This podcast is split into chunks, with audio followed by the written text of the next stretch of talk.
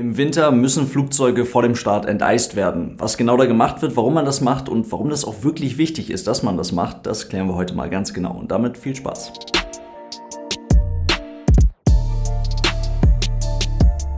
Und damit hallo und ganz herzlich willkommen. Ich hoffe, es geht euch gut. Wir sprechen heute über Flugzeuge und Eis. Und ihr könnt euch vorstellen, das Thema ist deutlich größer, als man vielleicht auf den ersten Blick vermuten mag. Deswegen teilen wir uns das Ganze ein. Und zwar sprechen wir heute erst einmal über das Enteisen am Boden vor dem Start und warum das definitiv gemacht werden muss.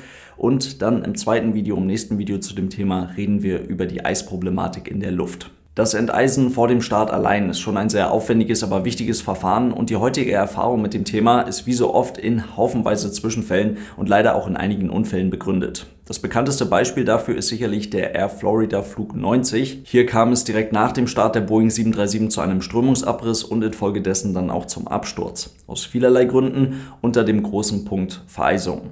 Dieser Unfall ist ein großartiges Lehrbeispiel dafür, wie eine Kombination aus Nachlässigkeiten der Besatzung, einem Haufen an Pilotenfehlern, wirklich schlechten Wetterbedingungen und letztendlich dann der Vereisung zur Katastrophe führen kann.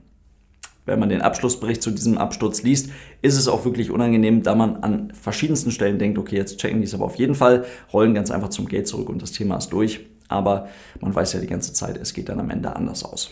Die Enteisungsverfahren wurden im Zuge dessen an verschiedensten Stellen auf Bodenseite, Cockpitseite und so weiter nochmal deutlich verbessert und konkretisiert. Der Unfall lehrt aber noch sehr viel mehr, warum gerade unter solchen Wetterbedingungen die Kommunikation bei der Cockpitbesatzung untereinander, zwischen Cockpitbesatzung und Kabinenbesatzung und zwischen Cockpitbesatzung und allen anderen an der Abfertigung des Flugzeuges beteiligten Personen so verdammt wichtig ist. Eis und Schnee ist in der Luftfahrt also definitiv ein Problem. Warum klären wir und ihr wisst Bescheid, wir nehmen das Thema natürlich ernst. Von der ICAO, von der International Civil Aviation Organization gibt es tatsächlich ein ganzes Handbuch dazu, das Document 9640, das Manual of Aircraft Ground De-Icing and Anti-Icing Operations. Aber keine Sorge, das hat nur 68 Seiten und da steht definitiv alles Wichtige drin, was wir zu diesem Thema brauchen. Erstmal eine kurze Begriffsklärung. De-Icing und Anti-Icing sind unterschiedliche Dinge. De-Icing beschreibt das aktive Entfernen von Eis, Schnee, Schneematsch oder Frost von den Oberflächen des Flugzeuges. Anti-Icing hingegen beschreibt das vorsorgliche Schützen der eigentlich schon sauberen Oberflächen des Flugzeuges vor Eis- oder Frostbildung bzw. vor dem Ansammeln von Schnee oder Schneematsch. Ihr könnt euch vorstellen, je nach Situation, je nach Wetterlage funktioniert das eine nicht unbedingt ohne das andere. Deswegen wird beim Enteisen am Boden oft beides hintereinander weg, voneinander getrennt gemacht. Das ist dann ein Enteisen in zwei Schritten. Grundlage für das Ganze ist folgendes. Flugzeuge sind dafür designt, mit sauberen Oberflächen zu fliegen. Das gilt für Tragflächenrumpf, aber auch für alle anderen Oberflächen des Flugzeuges. Eis, Frost oder Schnee nur so dick, aber eben auch so rau wie ein handelsübliches Stück Schleifpapier auf der sogenannten Leading Edge, auf der Tragflächenvorderkante und auch auf der Tragflächenoberseite reduziert den Auftrieb schon mal um etwa 30 Prozent. Gleichzeitig erhöht es aber den Widerstand um etwa 40 Prozent. Dazu wiegt das Eis auf den Tragflächen auch noch was, das wird gerne unterschätzt und es verändert die ganze Aerodynamik des Flugzeuges, die ganze Aerodynamik der Tragfläche und damit auch die Effizienz jeglicher Flächen des Flugzeuges. Das wiederum erhöht die Stall Speed des Flugzeuges, also die Geschwindigkeit, bei der es, wie im eben angesprochenen Beispiel, zu einem Strömungsabriss kommen kann. Und das kann so massiv ausfallen, dass der Strömungsabriss eintritt weit vor der eingebauten Stall Warning des Flugzeuges. Und das bei reduzierter Stabilität und reduzierter Kontrollierbarkeit des Flugzeuges ist definitiv ein erhebliches Sicherheitsrisiko, was es auf jeden Fall zu vermeiden gilt. Ihr kennt vielleicht die vier Kräfte des Fliegens aus dem Physikunterricht oder erste Stunde Flugschule, wie auch immer. Auftrieb, auf der anderen Seite dann Gewicht bzw. Schwerkraft, Vortrieb und Widerstand. Und das ist jetzt eben genau das Problem. Eis und Schnee hat negative Auswirkungen auf alle vier Kräfte. Reduziert den Auftrieb, erhöht das Gewicht, es erhöht den Widerstand und es reduziert den Vortrieb, weil zum Beispiel irgendwelche größeren Eisplatten oder sowas beim Start abbrechen und von den Triebwerken eingesaugt werden könnten. Ihr kennt das, wenn ihr auf Autobahn unterwegs seid und dann irgendwie nochmal ein bisschen Schnee vom LKW runtersegelt. Klare Sache also, zum Start muss das Flugzeug wirklich sauber sein. Und das nennt man dann Clean Aircraft Concept. Die Verantwortung dafür, dass das auch tatsächlich so durchgezogen wird, die liegt letztendlich beim Pilot in Command, also beim Kapitän des Fluges. Das Klären der Frage, ob das Flugzeug vor dem Start enteist werden muss oder nicht, das erfolgt auf Basis von Wetterberichten, Erfahrung und letztendlich tatsächlich auch ganz einfach aufgrund von dem, was man dann sieht, wenn man beim Flugzeug ist, also durch das Anschauen des Flugzeuges. Beim sogenannten Outside-Check wird die Situation beurteilt und es wird dann zusammen entschieden, ob das Flugzeug enteist werden muss oder nicht. Dafür wird sich dann auch gerne nochmal etwas mehr Zeit gelassen. Die Oberflächen des Flugzeuges werden dann von der Passagiertreppe aus nochmal beobachtet. Man schaut aus der Kabine heraus auf die Tragfläche. Dafür sind übrigens diese kleinen Dreiecke an den Kabinenwänden ganz hilfreich. Die markieren Tragflächenvorder- und Tragflächenhinterkante. Oder man fragt nochmal die Kolleginnen oder Kollegen draußen mit dem Tankwagen, ob man da auf die Treppe bzw. auf das Fahrzeug oben drauf darf, damit man einmal die Tragfläche wirklich von nah von oben sehen kann bzw. das Ganze auch mal anfassen kann. Und im Zweifel entscheidet man sich sowieso fürs Enteisen. Und auch hier kommt es dann wieder auf gute Kommunikation zwischen allen Beteiligten an. Ein hervorragendes Beispiel dafür ist ein Frontier-Flug Anfang 2021. Die Maschine wurde enteist, rollt zur Startbahn und eine Flugbegleiterin oder ein Flugbegleiter erkannte dann aber tatsächlich noch irgendwie Schnee oder Eis auf den Tragflächen. Das Ganze wurde überprüft, das Flugzeug wurde zurück zum Gate gerollt und tatsächlich wurde die Maschine nicht richtig enteist. Das zog auch eine Untersuchung nach sich. Also gute Kommunikation war hier in diesem Frontier Airlines Beispiel die letzte Käsescheibe, die das Ganze nochmal aufgefangen hat, die dafür gesorgt hat, dass das Flugzeug nicht mit Eis und Schnee auf den Tragflächen gestartet ist und damit der Start eben nicht unter dem Clean Aircraft Konzept stattgefunden hätte. Dieses von der ICAO beschriebene Konzept, was so auch im Handbuch erwähnt wird und damit auch den Weg in die Handbücher der Fluggesellschaften findet, garantiert die Lufttüchtigkeit des Flugzeuges vor dem Start was gut ist, weil der Start ja ansonsten tatsächlich die erste Situation wäre, in der man die Lufttüchtigkeit des Flugzeuges wirklich überprüfen könnte. Und das ist denkbar schlecht. Hier werden dann definitiv keine Kompromisse eingegangen.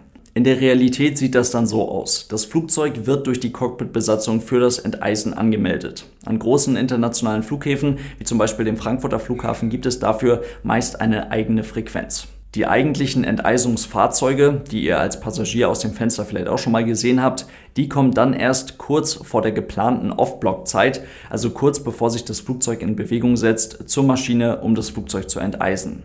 Oder aber an manchen Flughäfen gibt es auch in der Nähe der Startbahn extra De-Icing Pads, also extra Flächen, zu denen man dann mit dem Flugzeug hinrollt, um kurz vor der Startbahn enteist zu werden. Im Cockpit wird dann natürlich ein Verfahren abgearbeitet, welches die Besatzung durch den Enteisungsvorgang führt.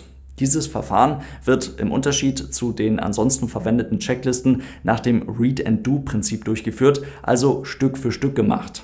Und ein vielleicht ganz interessanter Punkt dieser Liste ist beim A320 das Drücken des Ditching Push Buttons. Hier wird also tatsächlich die Funktion benutzt, welche simpel gesagt über einen Knopfdruck alle größeren Öffnungen des Flugzeuges schließt, damit keine Enteisungsflüssigkeit in die Kabine gelangen kann.